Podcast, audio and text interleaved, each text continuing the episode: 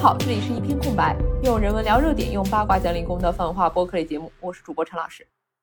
我是白老师。呃，之前看到一条很火的微博，很有意思啊，就是前段时间呢，是说网络上以娇妻人设火的一些网络博主这么一篇公众号的报道，它原文题目叫“宝宝碗装娇妻饭”。我们把 link 也贴到今天的 notes 里，我想可能很多人都看过这篇文章，它真的很有意思，讲的是娇妻这个最近一提出来就会吵架的话题。切入点呢，倒不在掰扯这个娇妻设计的男女观念，而是说娇妻这个概念本质就是一种吸引流量的创作风格和策略。宝宝碗啊，就是说女生用一个小碗从男生那里分一点饭，呃，可能是用来炫耀女方吃的很少，白又瘦。推理到就是男方有在把自己当宝宝宠爱这个词，当时其实本来就在互联网引起过一片骂声，但实际上在这个内容爆火之前，相关的 MCN 就已经在发力了。所以其实哦，就他会说我们看到的这种网络热点，都不光是网友慧眼识金，而更多在于事在人为。是的，就整体来说，就娇妻它作为一个互联网创作内容的主题。也是一个经久不衰的两性情感类话题啊，确实是每每都能够在网络上爆火。比如之前全西西的一个争议，我们的播客也提及过啊，当时底下评论区就吵的是腥风血雨啊。但现在很明显，全西西的发展也是很好呀。对，所以就这篇文章也说，娇妻内容之所以会成为流行趋势，是因为它与短视频啊、社交媒体中女性博主面临的流量，还有网红更新速度的那个挑战有关。就是独立女性的人设听起来很好，但是你实操层面其实落地是很困难的。而娇妻内容虽然充满了争议性，但黑红也是红啊，注意力时代耶。而且这种争议其实很安全，它根本就不会越线，它没有什么敏感话题，而且还有很多的解释空间，是一个能够引起充分争论的话题。哎，就像我们当时八竿子打不着，博客底下不是都为了全息息行为吵起来？从这个角度来说，这确实是网红创作的热门赛道。是的，是的，就娇妻话题创作可以说是既吸引眼光，然后又很方便引起争论，很能引来流量。那比起更进一步的、更深入的女权话题呢，它又规避了很多的风险以及一些尺度问题。而且最重要的是，这里我们说的娇妻话题，这里的娇妻其实也可能并不是真实的娇妻，而更多是一种人设和段子。那它本身就留有了足够的解释余地、反转的可能和更多复杂性的空间。因为事实上，这些假娇妻是可以作为一种成功的商业模式的。但是，一旦你真的当真了，那些真娇妻反而有可能面临一些网络舆论撕裂的风险。那这一点其实也相当微妙啊，就是说，在当前的网络文化中，那种讨骂但是又没有太彩信的娇妻人设，哎，可能是一种更为安全的内容创作策略。因为广大群众对娇妻的恨，它其实是没有杀伤力。那很多人也许就是突然兴起，对所谓的真假娇妻进行一些点评和劝诫。但是这股劲儿一过呢，他们又会来说一些理解、祝福这种尊重他人命运、放下助人情结，来去进行一个对博主和对自我的宽慰。之后呢，就可以平静的等待下一个娇妻爆款内容的到来，到时候再循环一遍了。确实，我是觉得，首先以现在短视频平台如火如荼以及就是巨大的利益来说的话，那流水线造网红肯定是一种必然，人设和实际当然是有区别的。呃，这一点我们这种追星的老韭菜那是深有感触的。那说到底，世界本来也是一个大舞台啊，谁不是在戴着面具表演呢？但是其实这篇文章聊的是又特殊在涉及了娇妻与独立女性的矛盾嘛。他会说捧娇妻和骂娇妻都是一个 MCN 旗下的耶，对很多多人来说重要的议题其实不过又是另一个普通的赚钱工具而已。就像文里所说的，娇妻已经不再是单纯的身份或人设，而更是一种热门的创作风格和流量密码，并没有什么特别。是话虽如此，但是娇妻话题的流行本身也是可以管中窥豹一下啊。其实我们可以看到，就现代人在情感上的需求其实是确实存在，而且是非常强烈的。那没有人不渴望被关爱、被关心嘛？而且现在生活压力这么大，所以更加需要情感上的慰藉和满足。但同时呢，大家压力都大，所以就是也很难给别人以足够的情感支持。于是大家就都陷入了一种可爱又焦虑的困境，所以才会不管是在情感还是在财产上都各种被骗啊。这篇文里面还提到说，里面一个娇妻网红已经转型成了独立女性，并且负责分销情感课程，说每个月销售额能有小十万。而这些热卖的情感课居然还是 AI 写的，就是成本约等于零啊！这就给人一种意料之外、情理之中的感觉。这种骗钱安慰剂，不管在身体还是精神领域，可以说都是一脉相承呀。对，我觉得这篇文章里面最有意思的就是那句“假娇妻是很好的生意，真娇妻就可能被撕到退网”，这就是娇妻创作的尺度。呃，这句话很深刻呀。那真娇妻是不是因为太人间真实了，反而不够幻想泡沫呢？就会让我想到爱豆人设最好也是做远远的云上人，因为真实人类样子反而是不会很好看。是的，是的。但是这种解释其实只会让我更加深刻地感受到，就是资本主义本身对人的异化，不管是呃主播博主用娇妻作为人设，还是爱豆本身可能贩售的就是一个人设，就感觉大家都是说到底，最后都开始卖了嘛。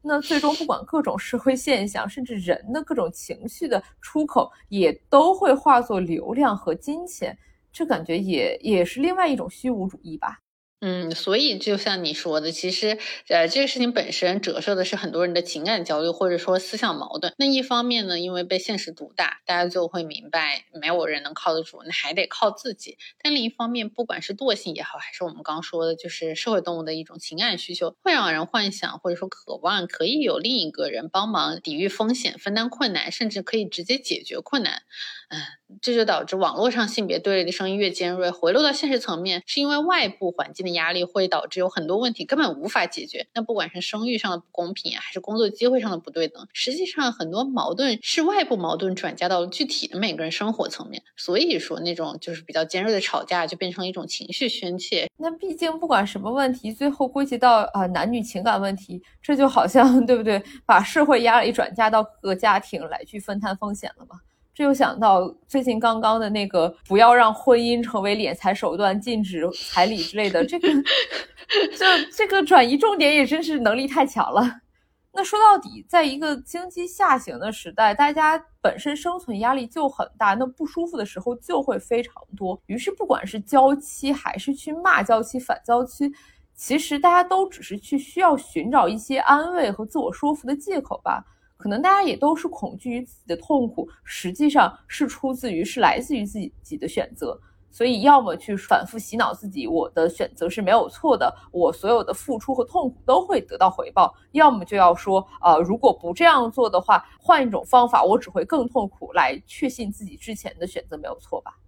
是的。所以，就是如果我们回归这个概念本身，回到它原初意思的话，娇妻其实是传统性别规则的放大，也就是那种所谓的女的需要找一个男人来依靠，自己做得好，总归不如嫁得好，是一种通过塑造女性柔弱伴侣的形象去加重刻板印象。而且最重要的是，最终都会回归要强化男性的金钱与权利。而这一点其实不只是网红娇妻短视频吗？我们原来聊过的女频小说也需要面对这种观念的对抗啊。一方面就是各。个女频小说 APP 的热门榜单文章都能让你瞎掉，但另一方面，也因为女权思想风潮的更新，其实也诞生了真正很多优秀的，就是以女主为主的文章。有些我们之前节目里面也聊过。嗯，其实关于女频小说的性别观念，嗯，本来就是一个很多人都讨论过的问题。那微博当然也是之前有过不少讨论啊。当时就是说吐槽网络文学很多的封建传统性别观念上的那种套路，就是说是女强文打着女强的壳子，但更多是女强男更强，本质还是要一个强大的男性伴侣去压女主一头，去帮女主解决问题什么的。哎，这个就不说微博天天被推送的那个弱智小说了。那女频文学 top 的晋江榜单上还不是一样的，什么豪门追妻火葬场。啊，娇软美人呀，什么什么的，这其实和就是三次元的娇妻网红们怎么通过争议和讨论红起来的逻辑也没差呀。等等等等，我以为现在已经开始流行大女主言情了，就不是什么热门剧改编的也都是大女主吗？对，其实这个就很有意思，因为对于女频文学的评价标准，其实也迭代了好几波，而且还存在一个网络争议和实际数据的错位。当然，就显然就是网络和实际声量的差别，其实也不仅仅出现在女频小说这一件事情上。然后说到这个，就比如说那个。今年哦，去年去年播过的那个偷偷藏不住，然后他讲的就是一个未成年女性喜欢上了成年的哥哥的朋友，一个大学生。然后小说文字现在回头看，那真的是非常的不忍直视啊！拍成剧被审视，那更是非常非常的恐怖啊！一个成年男性就是哎诱拐未成年的感觉，哪里都是雷点。但是哦，我后来才知道，这本书当年可是晋江数据最好最大的 IP 之一啊。嗯，到现在下沉市场或者主流大众还是一样的会喜欢那种传统的男强女弱式 CP 嘛？这让我想到，就比如前段时间陷入剧情争议的那个刘诗诗和刘宇宁主演的《一念关山》，她的争议不就是一开始宣传说是独立大女主，但是剧情又像英文片名那样说的是 A Journey to Love。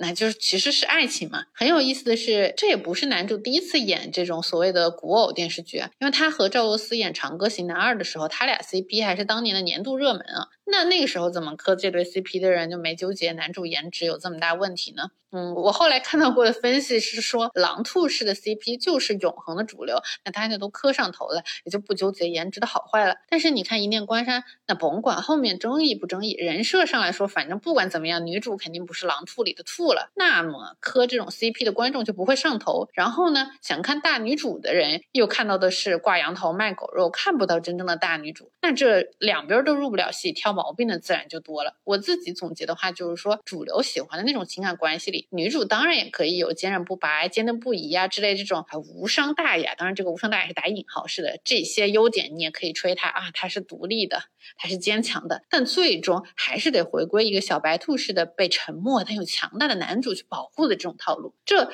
这不就是娇妻文学好听版吗？那甭管争议不争议，其实大家人均傲娇，口嫌体正直呀。总结来看，反正就是在更主流、更下沉的语境里。真大女主好像是不太会火的，至少目前还没有看到这样的案例呀。很多号称的大女主其实都会有一个更强的男主，就像我们一开始提到的那篇研究娇妻网红文章报道里最后那个耐人寻味的观点：这些娇妻网红的孵化者认为，普通人终归要回到生活本身，被现实教育后或多或少会生出只要过得开心，当当娇妻又何妨的心态。唉。其实我是一定程度上可以理解大家想要在这种娱乐媒体上寻找一些偷懒的安慰的，但是这里就又带来一个延伸的讨论啊，就是呃关于大女主或者说这个大女主不够大，她挂羊头卖狗肉这个讨论，它其实就很容易滑坡啊，它会变成说，如果这个女主她想要找一个更强大的男性，这就变成娇妻了吗？那很很明显，很多人他这个就是会把女主当做自己的，对不对？宝贝闺女，这当然是要支持女主，女主一定要拥有最好的东西。那难道这样好的女主，她就不配拥有一个很好很强大的对象吗？难道她就一定需要一个弱鸡男主角吗？话又说回来，呃，如果一个很好的女主，她又怎么会真的看上一个，对不对？一无是处的弱鸡呢？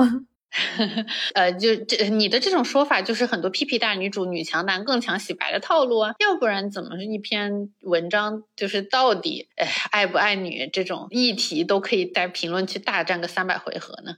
其实我觉得这个真的就还是得具体问题具体分析，嗯，不可能说啊，就是像 老虎打狮子一样，大家开始做战力判断，然后就说这个这个文是不是一个爱女文，或者说是不是一个媚男文了。呃，实际上人设的强弱是一方面，但是就像我们玩那个代号鸢，难道里面的男主哎各个人设还不够强吗？这神仙都出来了，但也不会有人觉得啊，他女主很弱小，或者说觉得这不是一个女主主场的游戏嘛？哎，我觉得你说的很对，呃，这就让我联想起我那天看到一个 B 站视频底下评论区提到的，说豫剧几个著名的唱段主角其实也基本都是女性，像花木兰啊、穆桂英挂帅啊、于太君出征啊，他们都不太需要男性衬托，他们自己就是女英雄。当时 UP 主回复也提到说，就是我们流传下来的大女主故事，男角色几乎都是作为影子出现的，根本就不需要在女性传奇里凭空创作关于男主的戏份，就非要去呀给这个强大女性的伴侣找点存在感。毕竟，这个世界上以男性为主角的故事已经够多了，可以让他们在自己的故事里大显神威。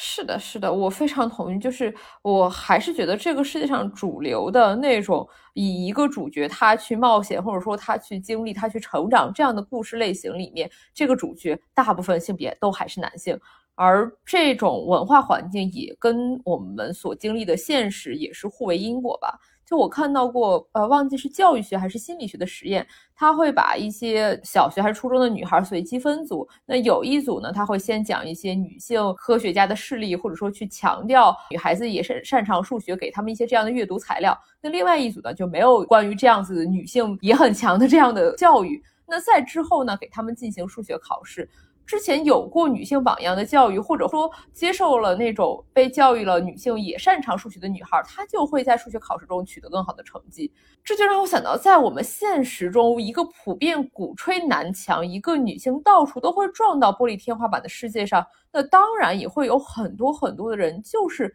没有办法认知，或者说没有办法发挥自己真正的能力，或者说他们就干脆随波逐流，走向了那种传统的男强女弱式的回归家庭式的这种主流道路。毕竟，你说男人不好搞，难道男老板就好搞了吗？难道工作就那么容易吗？在这样子呃到处都是困难的情况下，选择一个大多数人都会走的路，也一定程度上是情有可原啊。对，没错，其实很多人都是权衡利弊以后做出的决定。说到底，现在的问题在于经济下行，全球右转的保守思想回潮大背景下，大家想过好日子呀，这就导致所谓的强不强这个定义就变得特别的单一，那就是钱与权，非常简单粗暴，那就是社会地位，就是性别也是阶级的一种啊，什么情绪价值啊，什么我要自己的主体性，对很多人来说，在被现实的毒打情况下，那都是虚的，靠不住的，得靠边站啊。去年暑假关于。人间烟火女主选男主还是选养父母的大讨论，固然是因为这个剧本身观念，哎，有些奇葩，但折射出的又何尝不是这样的一种生存焦虑呢？因为友情饮水饱的时代已过去了，一条腿还是爱情的琼瑶时代已经过去了，只有钱和权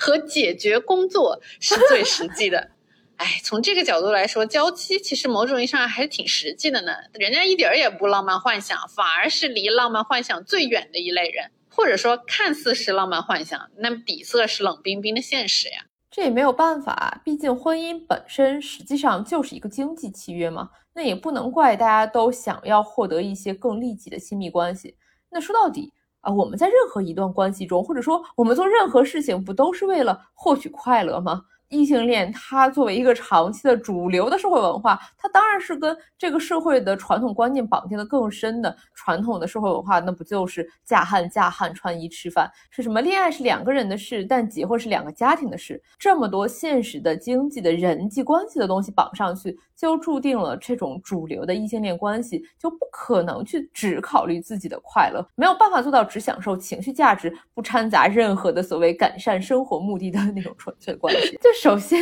异性或者说以我们目前能够普遍看到的男性群体来说，尤其是从网络上可以看到的这些样本来讲，女性是真的比较困难去找到一个能够提供情绪价值的高质量伴侣的。毕竟传统的主流文化里面，女的才是给别人提供情绪价值的那一方啊。什么剪刀石头布男女，我这个学艺不精就不班门弄斧了。但是多少的情感课不都是在教女性去讨好男性，以所谓的上架吗？啊，我就不说人又不是货，怎么就要上架了？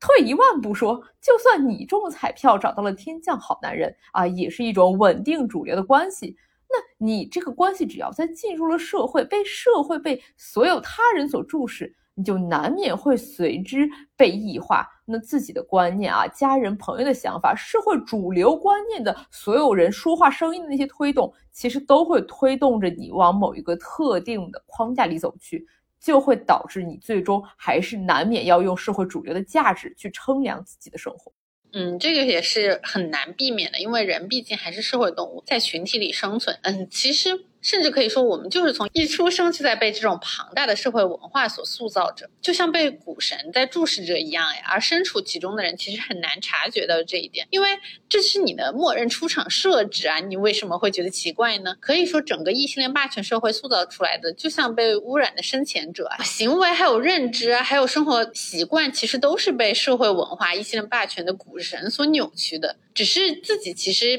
并没有意识到这一点，因为根本就没有人会质疑生活本身呀。那这样讲的话，我觉得被扭曲塑造着的也不光是异性恋霸权，或者说我们常见的这些一夫一妻、异性恋单偶制度。说起来，就那种一夫一妻的完美生活模板，其实，在大陆还是不断随着政策变化的呀。从最早的哎一夫一妻一个娃，多半还是儿子，到了二胎的时候呢，要儿女双全。到现在，我怀疑很多网络文学里面应该是要生三宝才是幸福一家了吧？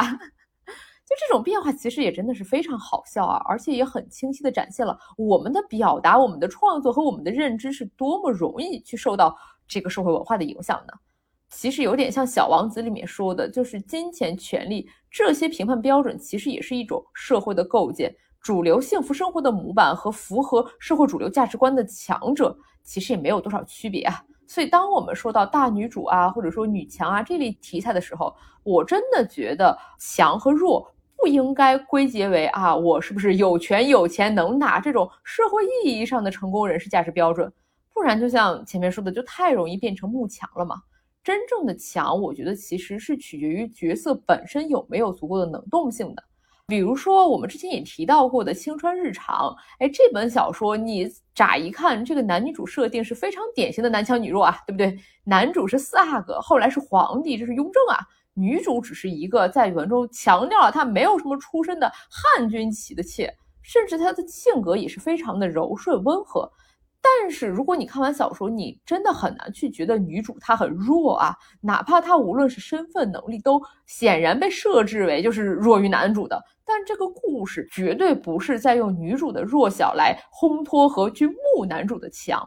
而反而呢，它其实是有一点讽刺在的。因为女主实际上是设定是现代人穿越到了清朝，那作为穿越人的女主，清朝再荣华富贵，在她眼里其实是比不上现代社会的一瓶可乐啊。那什么阿哥府啊、皇宫啊，在女主眼里，那其实都是被高高的宫墙所圈起来的囚笼。他过的是一个作为奴才，要在主子的恩典之下才能挣扎求生的，要在刀头舔血的生活。那在这样的一个封建社会里面，实际上只有主子是人啊。文中很多的细节都在去强调，太监、宫女，包括女主这样的妾，这些都是奴才，都不算人的。所以女主所有表现出来的柔顺温婉，都是他为了活下去而做出的努力和牺牲。他甚至在前期都要拼命说服自己、洗脑自己，让自己相信他其实是真爱着四阿哥，也就是他的主子的，这样才能让四阿哥宠爱他，才能让他活下去。为什么我要强调说是宠爱呢？打引号的宠爱啊！因为四阿哥对女主的态度，其实真的就是一个普通人对自己喜欢的宠物的态度，而女主对四阿哥的态度也是非常典型的，就是对主人的态度嘛。那这里的所说爱，完全不是现代意义上任何的浪漫关系啊，甚至到了这个同一个作者最新完结的走进娱乐圈里面，这个作者还重新借用改编电视剧的方式，自己给自己做了一个阅读理解，去解释他在《青春日常》里面写的。那个四阿哥的这个男主本身其实就是一个权力的符号而已，就是一个男权社会的一个象征，而女主对他的所有讨好或者说爱，其实是一种对权力本身的曲意逢迎，从而去攀附或者说去获取一点权利，好让自己活下去嘛？是的，但是就是他那种攀附权力才能存活的方式，显然和女主本来她是一个现代人那个本性是违背的，它是矛盾的。这也是《青春日常》里面特别悲剧的一个点，就是女主一直想要努力维持自己的清醒和去作为一个现代人的认知，包括她觉得就是人人要平等一点呀，也好像真的凭借这份清醒努力。获得了四阿哥的偏爱，但当她已经成了贵妃，不会再轻易像那些奴才、像那些宫女一样被赐死的时候，她甚至也从皇帝手中获得了不少权力的时候，她面对一面西洋人送来的镜子，却根本不敢看镜中的自己，因为她已经变成了一个她自己都不认识的人。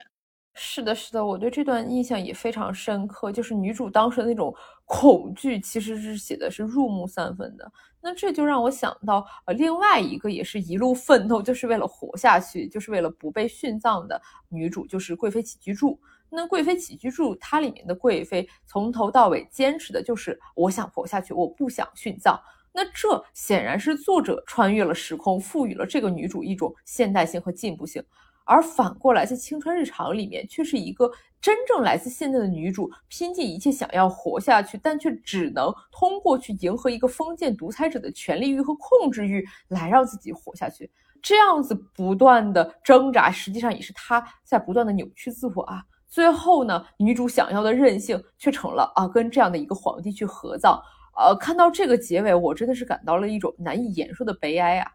唉。所以青春日常就是非常典型的以乐景写哀情嘛，四宝十贬，现代人清醒自控、谨慎做人的女主和古代人，但因为身份而以为自己可以，就是不依靠四阿哥立起来的福晋，他们俩是一组非常典型的对照。福晋以为自己可以凭自己立身，但雍正反而会更加充满怀疑和警惕。并不给他权利，于是他就只能悲哀作结。而女主呢，她谨小慎微，对自己其实是一个任人宰割的奴才身份有充分认知，却反而迎合了四阿哥，也就是后来皇帝的趣味。说白了，在男性主导的世界里。男人根本就不允许女性拥有比自己丈夫更大的能力、名声和权利，而他们呢，作为制定规则的人，无论你在这个规则下多努力、多强，他们一样可以随心所欲剥夺你的权利，或者随手把这种权利赐给别人。所以，这个青春日常的核心才是反慕强的，因为它否定的就是社会规则中强的定义嘛。那当然，因此显然这种设置的青春日常根本就没法简单套用那种强男弱女的模板。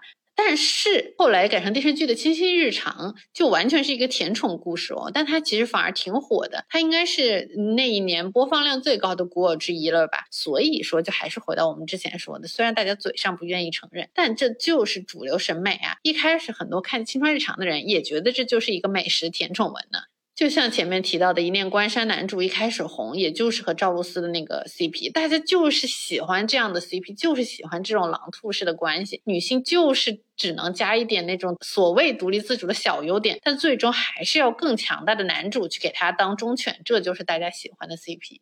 对你这样一说，我又想到也是东木多他写的另外一篇。就是也是现代女主穿越回那种蛮荒时代，跟一个完全不会说话，就是一个动物的那种野人，都不能说是野人，应该是野兽的男主在一起，这样的一篇文看得我简直是后背发冷。但是底下的评论居然还有说，哇，我好喜欢这个男主啊，他真的好甜好萌啊，好可爱啊，然后我觉得特别好。啊，这这这就我我以为这里作者的意思是想特别直接的讽刺男的，就是。不听人话的动物呢，就只能说他一千个读者真的是一千个哈姆雷特，那就是就是这种主流的一种女性，就是用来衬托男的，或者说就是一个狼兔 CP 的这种主流观众和编剧的审美，其实也会导致就是对作者本身的其他不同于这样模板的女性角色的魔改。这其实也是多木多自己在那个走进娱乐圈里面吐槽过的，就是他用来吐槽的，就是他第一个可以说是副本吧，就是他之前写的真大女主一篇呃文叫江姬，他在这个走进娱乐圈里面呢说这个东西被改编成了一个电视剧，然后改编成的这个大女主呢就变成了男主的配。呃，就是明明是历史上真正的女王，却在这个电影里面被写成了一朵除了美貌一无所有的小白花。就很有趣的就是这个，因为江姬本身也是东木多自己早期的一篇文啊。那在这个走进娱乐圈的设定里面，江姬的故事其实是那个世界里面真实历史的一部分。而很有趣的是。在那个世界里面，历史书上记载的姜姬已经跟他笔下，也就是真实发生的故事里面的姜姬已经全然不同了，已经是被洗刷粉饰的非常符合后来男性视角儒家道德的版本。而到了影视改编里面，就会再进一层，由那个中年男导演的审美驱动着，把这个历史上非常了不起的女皇帝写成了一个被大男主推上去身不由己的花瓶。那这种从真实到史书再到娱乐改编这样的三层改写，其实也是相当真实了。那其实，呃，回到如果说《江姬》这本小说本身呢，它其实讲的是一个非常彻底的大女主和镶边背景版男主的故事。我觉得那个男主都不能叫主啊，感觉就属于群像配角的一员了。他讲的也是一个穿越故事啊，是一个来自现代、非常善于玩弄权术手段的事业女性。她穿到了一个类似先秦时代的小女孩身上，又机缘巧合被一个诸侯国王利用，假装是她跟封建天子家的，也就是类似于周天子的公主嘛，这样的一个私生女，来强化这个诸侯王他的继位合法性。那女主就在这样诸多的身不由己的政治势力斗争之中，首先她要努力保全自己和一开始捡到她的那些亲人们，而后期。他想要真正发挥自己的时候呢，他就杀了这个诸侯王，为自己的养母复仇之后，开始释放天性，真正的逐鹿天下，成功登帝。显然，这个故事里面，啊，这就没有什么言情成分了吗？就不说约等于零，也只能说是不超过百分之一。其实这也是一个很有趣的点，就是当我们看这种所谓真的大女主女主奋斗事业的故事里面，好像感情戏就没有什么东西了，就不言情了。还就类似的情况也出现，像《家人在侧》这一类的大女主奋斗故事里面，这一类啊，女主好像是很牛逼啊，就像拿了男频男主的剧本一样，但同样他们的感情线就好像也跟男频一样，就相边化了。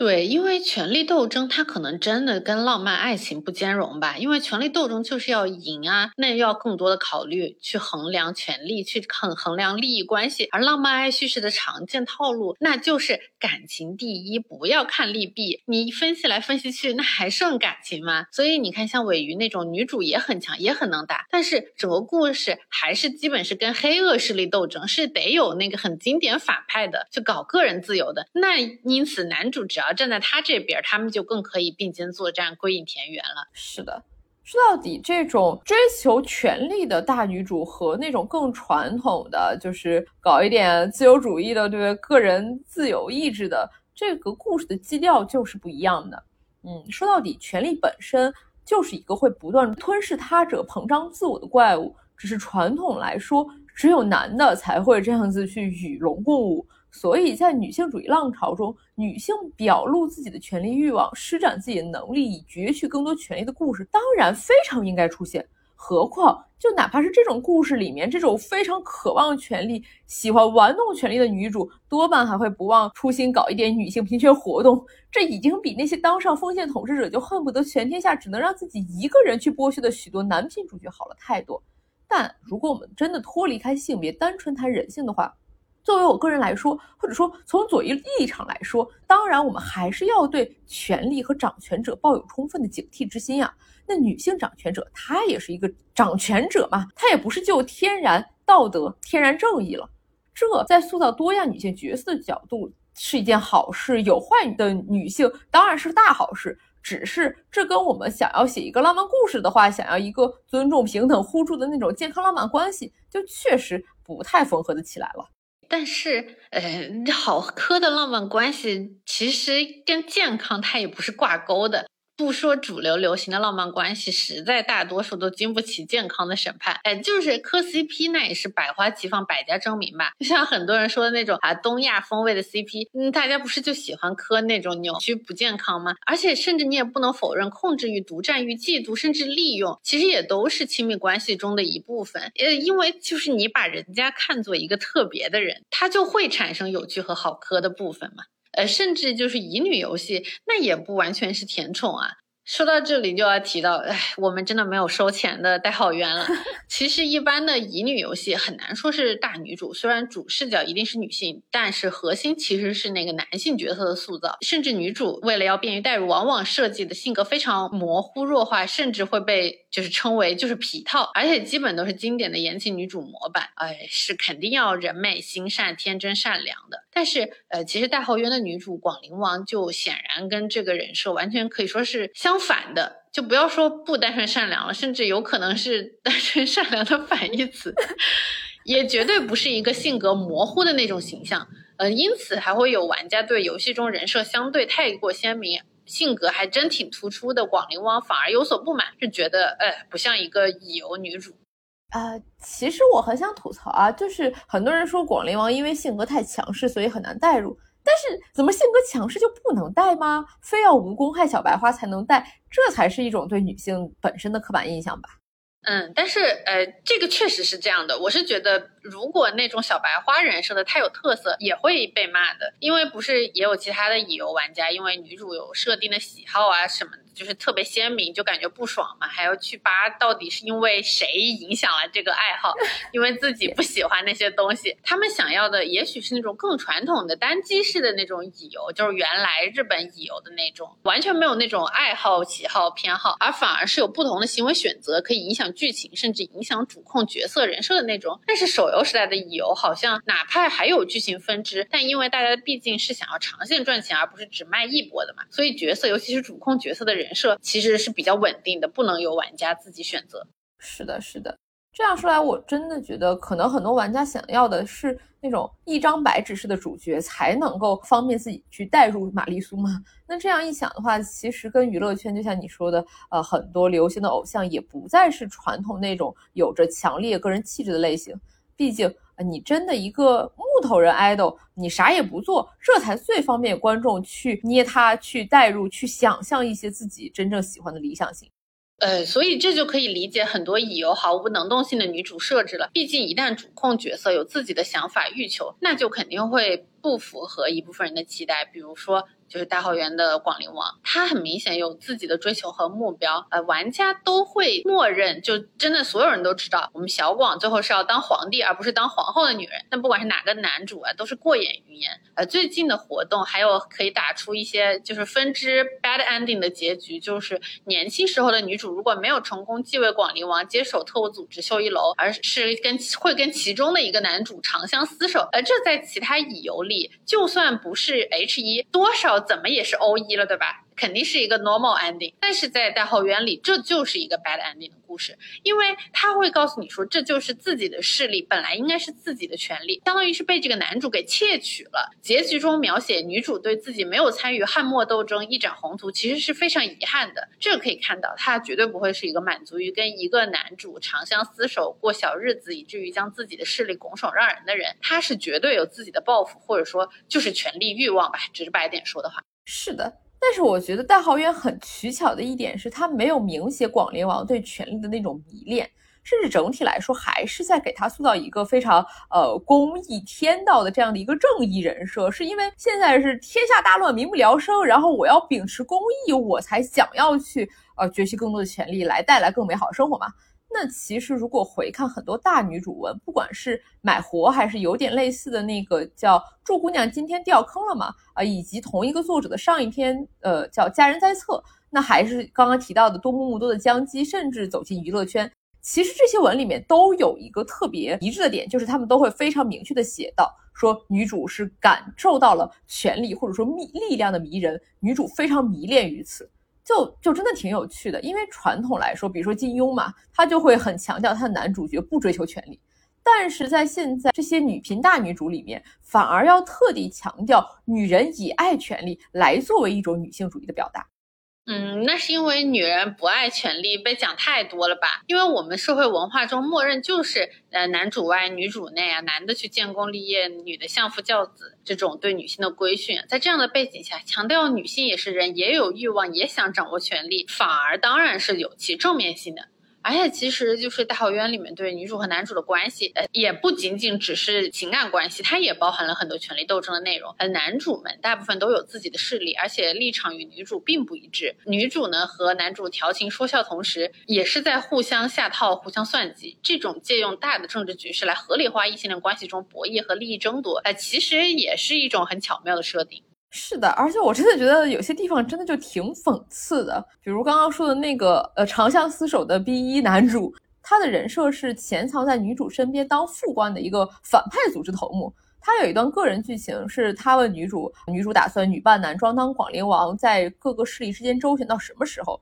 想没想过回归真正的身份，也就是女性嘛，对吧？而女主的回答就是广陵王就是自己适合的身份啊。这一段的玩家评论也很厉害，就有人说玩到这里的时候毛骨悚然。确实，我觉得这个啊，你什么时候回归正常身份，然后当女人了，然后别搞这些事业了，我们回家结婚这种话，就太像现实中女性会面对的那些关于回归家庭的质问。那显然，广陵王他是绝对不会放弃自己的事业的嘛。那还有人说啊，说忽然明白好多影视作品里女的说要结婚，男的就想逃的感觉。还有去问啊，男主，那你怎么不恢复身份当广陵王妃呢？就很明显，大家其实是能够通过小广这个女主来借到那种拥有主体性、拥有自己的欲望、野心和事业的这样的好处的。嗯，对呀，因为小广是要登基的女人哎。嗯，其实就是刚刚提到的这个男主芙蓉还问过。我这样算什么？以后怎么办之类的这种，哎，可以算是逼婚的比较下头的话，我是觉得文案其实是带着一种微妙的讽刺在写的。呃，因为芙蓉的卧底对家身份，玩家会更容易 get 到这些台词暗含的对女主的不利，但是呢，又并不会太影响感情线。毕竟这本来就是相爱相杀嘛，而且女主其实是知道的呀。嗯，就像另一个男主，他有一些茶里茶气、情感绑架的一种茶气宣言，什么多疑最伤故人心呀，放在正常情侣中其实是红灯信号，但是呢，放在本来就互相下绊子、互相使阴招、亦敌亦友的两个人之间，就反而坏的堂堂正正，甚至可以好磕了起来，还挺有意思的。那个多疑最伤故人心都快成 slogan 了。是的，是的，这个其实不就是啊？你怎么可以怀疑我在外面嫖娼呢？其实就是在外面嫖娼的男的 最常说的话吗？这里面其实就是男主们设定，其实大部分都还是很有趣的，就是跟女主都有一些微妙的立场不同。哪怕是那个可以说跟女主立场最一致的师尊，他是一个世外高人、仙家道长，简直就是有点像女主的金手指一样啊。但是从他的个人线活动剧情里面，我们也会发现，其实为什么师尊对女主这么好呢？是因为女主她穿越到师尊年轻时候，然后女主去教导和拯救了当时还是一个 养在深宫人位时的傻白甜太子的这个师尊。那这个套路就是一个外来的闯入者，他去引导在一个封闭环境中一个傻白甜的成长，并且拯救这个傻白甜。哇，这个其实是一个可以说以或者很多文学作品里面都很常见的那种男主对待或者说拯救女主的套路，甚至这不是阿修拉也写过类似的戏吗？但是显然《代号渊》里面用的就是一个女主更有能动性的性转版本嘛？对。因为《代号渊》的主线剧情其实是女主的事业发展，嗯，没有什么会阻挡女主最后登基，哪怕你是男主，哪怕大家谈恋爱也不行。呃，就在这样的主线坚持下，《代号渊》塑造的女主就会非常的强，有各个细节塑造了女主强大的人格魅力，就像在密探公孙山剧情里面会提到。女主会有台词说：“若是本王的女儿，谁敢造女世子的谣，便割了谁的舌头。”再比如新出的密探甘宁的故事里面，甘宁会惊讶于广陵王居然是一个女性，问他：“那我要说出去你是个女的怎么办？”女主表示：“权力若是已在你手上，谁来验你？权力若不在你手上，管你是男是女，立刻让你变鬼啊！”这些都非常鲜明的展现了权力的本质，也非常 鲜明的展现了女主杀伐决断的那些部分。是的，是的。不过这样说的话，好像又有一点回到又去强调权力本身的重要性了。是女主足够强，女主攫取了足够多的权力，她能当皇帝，才证明啊，她有这样子强大的能动性。这好像就又回到了那种慕强的老路上嘛。但其实也不是嘛，因为那些哪怕不够强的女配角，其实也一样可以很有能动性的。一部好的作品。那女性的主体性绝对不只是在女主身上体现出来的。那毕竟那种为了突出女主啊先进进步而将其他女角色写的传统刻板，其实是相当下沉的手法。而一个女性角色她有没有自己的能动性，其实也跟她的能力设定无关，甚至跟她的思想先进不先进、进步不进步也没有关系。这里我想举的例一个例子就是那个前面提到祝姑娘今天掉坑了吗？这本书里面。那他前期塑造了一个女配角，就非常的呃，少让我印象深刻啊。这个配角她是一个守寡了之后，还想着替老公家族去延续香火的一个乡下女人，最后呢还自杀了。这样一总结，感觉是不是特别像很多小说里面那种反面典型啊？但这个角色他当然不是一个去跟随女主走上进步道路的人，但也不是一个说懦弱保守一个传统的反面角色。她身上，我觉得反映的反而是非常真实的那种女性在传统封建社会，在重重的礼教规则的束缚之下，呃，非常无奈的挣扎和努力，以及整个封建体系造成的巨大悲剧。对我对于妙妙这个角色印象是非常非常的深刻。她是小说里主要角色花姐的婆婆，是主角们就是一开始在的那个地图，就是朱家村的里面一个地主家的媳妇。因为丈夫死了，所以她自己掌家。而花姐呢，是她家的童养媳，因为她家丈夫死了，儿子也死了，那担心被亲戚吃绝户，所以才会看上当时还以为是男孩养的女扮男装养大的女主，想要把花姐再嫁给他，好让出家。这一大家家业能够不被吞掉，但是呢，女主祝姑娘并不是一个真正的男孩啊。那花姐呢，甚至也不是真正的花姐，她是一个富贵人家的女儿。她后来被京城贵人找到，要去认自己的亲生母亲。那因此呢，于妙妙，你看这竹篮打水一场空，不得不继续挣扎。她为了朱家的侠义，还得再选四子啊。你看这么个绕来绕去的故事，那于妙妙怎么看都是一个老封建、老古董啊，封建制度维护者的女性配角吧？因为你看这当家主母，哎，在这为了。男方的家业操心的，但是祝姑娘就不会这么写。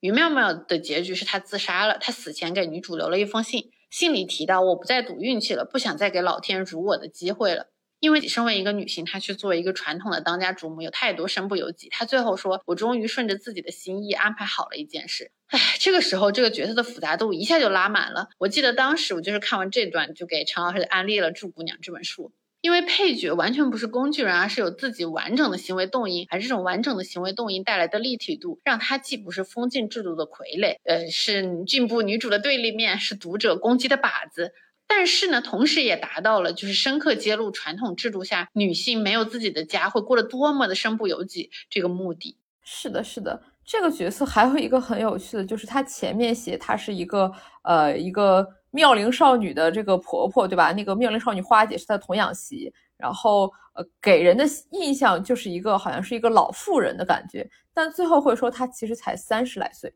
对，然后她实际上也当然不是一个呃没有能力，她能够在一个村儿里，对不对？在一个地主家能够撑起这个家业，作为一个当家主母，其实是一个嗯有一定能力也有一定行动力的女性了，但。哪怕如此，就是她各种盘算，她也只能局限于她为了她丈夫的家庭，她为了她死掉的儿子的这个香火再去争，再去拼命，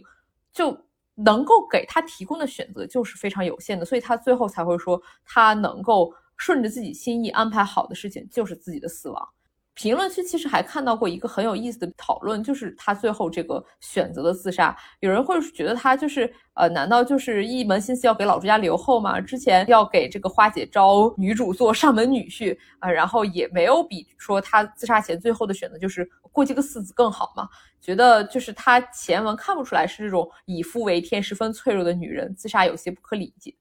我是觉得这个往浅了说，可以说是一种万念俱灰吧，已经没有什么可盼的了，是一种我不再赌运气，不想再给老天辱我的机会了。往深了说，其实正是因为在经典的传统制度下，像于妙妙这样子嫁了人的女性，她她的唯一出路，她这个职业晋升途径就是当家主母嘛，那一辈子就是呃要给丈夫家筹谋的呀，就是只能为丈夫活，为儿子活。他就没有自己主体性的选择在那里，这才是真正当时残酷的时代局限性啊！他信里提到的是说他不想管朱家了，死后也不想跟他的夫君儿子同葬，就这种死亡的选择，其实才是他能够决定说为自己而活，或者说为自己而死的，就是他不能决定自己的来路，却可以决定自己的去处。是的，这里就能看出女性主体戏到底有多重要了。大后院里面有一段关于这个比较尖锐的讨论，也算是有一点点类似的剧情吧，但它显然要更疯一些，就是密探公孙山的故事。那公孙山她是幽州将军公孙瓒的次女，从小就被父亲囚禁在府里，没有离开过幽州。这是因为他爹是因为出身底层，所以更加皈依者狂热，他希望通过严守礼教来在百姓中树立自己的威望，树立自己的名声。呃，然后他之前呢，就是长女。公孙山的姐姐嘛，就被强行嫁给军官，因为她想反抗，反而被囚禁在浮屠里，被火活活烧死。这是因为他爹为了不损害自家的名声，宁可就是主动杀了姐姐，然后对外称他是病死的。那公孙山目睹了这一幕以后，对父亲和对所谓的亲情，整个就产生了怀疑和恐惧。那后面的故事还有哥哥，还有女主就帮助他出逃。那哥哥自己后来也付出了生命的代价。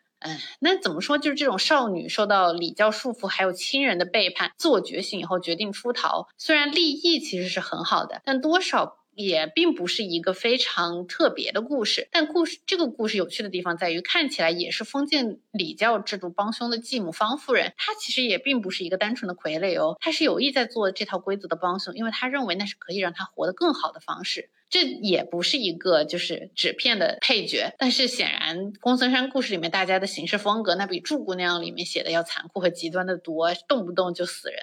是啊，因为祝姑娘写的，尤其是前期的那个故事，它就是处在一个相对来说还是很太平的时代，一切规则，那些封建礼教规则也好，它至少还是在顺滑的运行着的。虽然在这套规则下，作为女性很容易就会滑下去，但至少整体的规则还在起作用，就你至少还不到人吃人的份上。而戴浩渊他就是一个人吃人的末世啊。本来汉末三国魏晋那段时间，大家就都挺疯的，那社会制度本身就是崩溃的，就是今天我杀你，明天你杀我，那男的也只能靠嗑药嘛，里面那些吃人的也不少嘛。对这个故事里面最令我印象深刻的对位，就是选择服从父权规则以从中获取自身权利和安全感的继母方夫人，和不想做父亲的物件，因而迫切想要远嫁逃离原生家庭的女儿。继母方夫人其实立场是很典型的，她代表是那类顺从规则、维护规则、从中获利的人。她的台词也很有趣，她说女主的身份就广陵王啊，她的身份使得世间规则对她来说是形同虚设的。但是呢，如果只是一个普通人，没有广陵王这样的身份，那么他就必须在大规则中生存，和大规则对撞会血肉模糊、死无全尸，所以应该依附大规则。那公孙山的回应是：着火的屋子，大家只会一起死。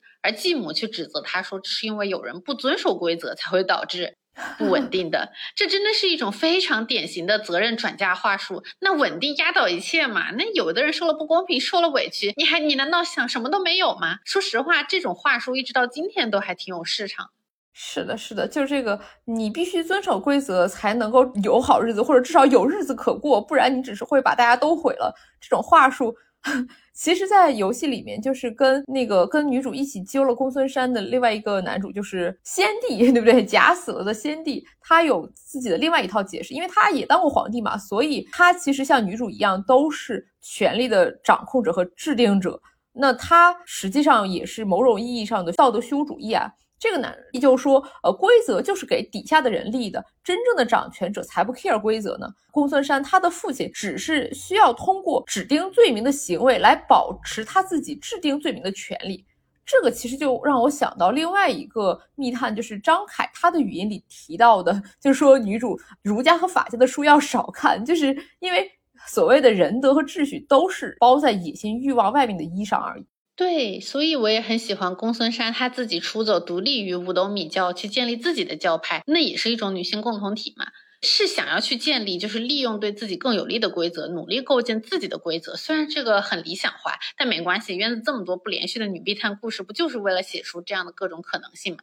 对，就我就想再讲一下，就是刚刚提到那个张凯，她也是很有特点的一个女性密探角色。他在大号渊里面的设定是，他是一个死士组织叫乌有社的首领。这个乌有社里面所有的成员都是他早年间收养回来的小孩。文案里面说，他们一开始也许只是想着在乱世抱团取暖，但被爱着的孩子们会变得无比勇敢，会为了妈妈，也就是张张凯啊，去潜伏、刺杀以及献出生命。那这个乌有社，我不知道是不是捏他了一下乌有香啊？从台词里也可以看到他的无产阶级属性。他说的是乌有社的成员就是被世道逼的拿起刀剑的良民，说只要依旧民不聊生，乌有社就永远杀不尽，无穷无尽的人会成为我们的同伴，哪怕不知道乌有社，这个就很对不对？天下的无产阶级兄弟姐妹是一家呀。是的，是的，但相比那种呃共产主义乌托邦式的社团，就是这个乌有社，感觉还是停留在 slogan 的阶段。就反正，在故事里面给你一种就是哦，我就是做得到，你怎么地吧的感觉。关于张凯的故事细节，就显然不如刚刚公孙山这种具体的故事要丰富，而且有点神神怪怪的感觉。因为张凯本来就是说他是无数女人缝合起来的，她是被父母抛弃的女孩，被丈夫和士兵吃掉的女人，被夫家转卖的妻子，被孩子运入深山的牢因为这些女人都想要活下去，她们被拼成了一起，在同一个身体里活了下来。这一段台词也写的蛮好的，是说还好年长者会照顾年幼者，说女人真是神奇的存在，哪怕是草芥被践踏、被吃掉、被夺去农田、尊严、名字。我很喜欢它代表的这种女性共同体之间这种完全平等的乌托邦世界，你像乌有社。这个名字就起得很妙嘛，嗯，也许也可以说故事的比较悬浮也是有意为之，因为很有可能这真的只是幻想中的乌托邦，就这种说都不说一声就可以自然付出甚至牺牲，呃，就让我想起了类似《少女图》这样的女性电影。它当然是一种对于过去文艺作品的拨乱反正，但是就是完全不解释的去美化女性之间的关系，认为她们一定会就是无条件的无私奉献，这可能也是一种创作上的偷懒吧。是的，我觉得 怎么说，首先渊子的设定就不能太认真。那我觉得乌有社它当然是一个典型化，是一个极端化的一个代表。就是一种杂糅了无产阶级共同体以及那种同为女性缺爱人的抱团取暖吧，可以说是一种母权领导下的无产阶级，或者一种女性主义的道法自然吧。就像张凯对女主说的也是，你不是被儒的克己复礼养喂养大的，你是被和光同尘道法自然喂养大的孩子，也许你会是希望。说到这个道法自然，那什么才是自然呢？其实这个也很容易就扯到性别本质主义上去啊，就好像你就说，那这个天下就是有男有女嘛。对吧？女性或者说像母亲呀之类的这种，对吧？因为生殖啊也是你自带的一种东西嘛。那难道你就一定要是什么样子吗？就让我想到渊子另一个让我印象深刻的母亲角色，其实是王毅。她的出场名言就是：“我啊不是自己挑的坐骑就不喜欢，不是自己想生的孩子就不会在乎。”这个明显就和通常强调的为母则刚完是完全不一样的发言，对，一下让这个角色有了记忆点。呃，在渊子的设定里面，他和蔡文姬是发小好友，他们曾经一起约定不要嫁人，但是呢，却还是听从家里的安排结婚生子，不想生也得不停生，直到乱军入城，儿子全死了，老公还要质疑她，要她自尽以表清白。呃，这个情节让我想到哪个印度神话有类似的狗屁故事？那王毅当然不会是那个自焚以证清白的神女，她在被人生逼到绝路的时候，反而反杀了老公，一人分饰两角，打出了自己的一片势力。是的，是的，王毅真的就很厉害。他跟女主也是从一开始就是颇有一点呃相杀的感觉，他和女主都是互相坑害，感觉只有跟蔡文姬才有几分真心吧。因为他实际上跟自己女儿的关系也挺有趣的。因为就是她儿子都死了，只剩下一个女儿，然后她想杀她的老公，但她老公其实当时没有死，后来还想来继续搞她，然后抓了女儿来要挟她的时候，王毅其实就完全不买账啊。这时候老公就就很懵，然后就是刀架在女儿的脖子上，然后再痛骂王毅没有人性，对女儿说什么都是你妈害你的。我就想说这个逻辑简直跟《封神》里面的纣王一模一样啊。哈哈哈，嗯，那是纣王那个还是单方面的爹你呢？王毅这里还有很直白的对那套母爱叙事的讽刺吧。后面一次他女儿遇险，然后他也会对女儿坦言自己可能并不会豁出一切去救她，因为他说很多女人都是少女时就被送去联姻的，她们好像能顺理成章喜欢自己的丈夫和孩子，但我不行。哎，这个其实就有点让我想起戴锦华老师他谈。就是关于他就没有歌颂母爱这个事儿，他说他不歌颂是因为歌颂的实在是太多了。同样的，就是说说母爱这个事情是自然而然、顺理成章的这种话也太多了。就这种对母爱的说法，何尝不也是一种社会文化的建构以及对女性的某种道德束缚呢？就像男的，你但凡带一下小孩就算好爸爸了；女的，你带小孩，你带一天也是很正常，带十年也是很正常啊。这种偏见文化本身就是很不公平的。当然，我不是说 我们也要不爱小孩或者怎么样，只是至少我们可以反思一下，有些我们习以为常、觉得天经地义的东西，其实可能根本就不是那么自然的嘛。对，基于血爱，要是真的那么管用，也不会有那么多豆瓣父母接祸害小组里面的东西了。那同样的，其实后天建立的自我选择的关系，也完全可以更牢固、更有力。那为什么就是你都是你自己选的哎？那为什么不可以更好？就是感觉现在的这个社会舆论给的绑架还是很奇怪的。这里就要说到另一个在探讨和重新定义传统女性道德的女性密探了，就是也是最近出的徐庶吧。她和王毅讲亲母女不同，徐庶在这里重新探讨。讨的是非血缘的女性关系，因为徐庶自己和十一公主是异母和女儿的关系，而十一公主死后，徐庶甚至将异母的手臂接在了自己身上作为纪念，而徐庶又把这种女性之间的包容、理解、照顾传承给了小广。这种女性同盟，相比于张凯故事里的那种乌托邦世界，可能更落地。那也实际上。她坚实的原因是，正是因为徐庶也是一个经历了无数故事的女性，因此才能在小广做女世子，要破例继位广陵王的时候，做她最坚实的后盾。在小广创业草台班子那个时候，一切都很艰难的初期，提供了最重要的支持和最大的包容。而且除此以外，他对情感关系态度也很妙，有无数的蓝颜啊、红颜呀、露水情缘。呃，正是因为他是从汉朝时期就已经活了好久的先人设定，因此他还能继承渊子一以贯之的对封建礼教的嘲讽。就是说，就其实早年老开放了，完全是后来不行，是后来保守封建、古板虚伪。是的。那总体来说，今天也讨论了，不管是游戏还是小说，呃，就这些里面，其实有各种各样的女性角色故事，其实都有力的补充了我们在讨论女性身份和女性特质时候的一些点吧，就是想去摆脱传统定义和刻板印象时候的各种方面，还是挺有意思的。那当然呢。像大号渊这种游戏设置，会让他可以不用非写一个非常完整、紧扣逻辑的故事，所以可以取巧偷懒，甚至写点大纲也没有关系。而那些像多目多体或者其他长篇的那种祝姑娘这种大大大长篇的小说呢，包括我们之前也聊过、也提到过的价值观可能有一点争议的买活，大家也都是在试图探索一些主流价值观以外的女性形象和女性故事。那不管是主角还是配角，传递的价值观进步还是有保守的地方，这种打破传统印象的女性塑造本身，我觉得就是非常非常有价值的。她们的出现能够引起大家的衍生和讨论，也是非常有趣的事情。以后我们也会持续关注这样的角色、这样的作品故事，希望后面还能给大家带来更多的分享。那这期节目就到这里啦，大家再见，大家再见。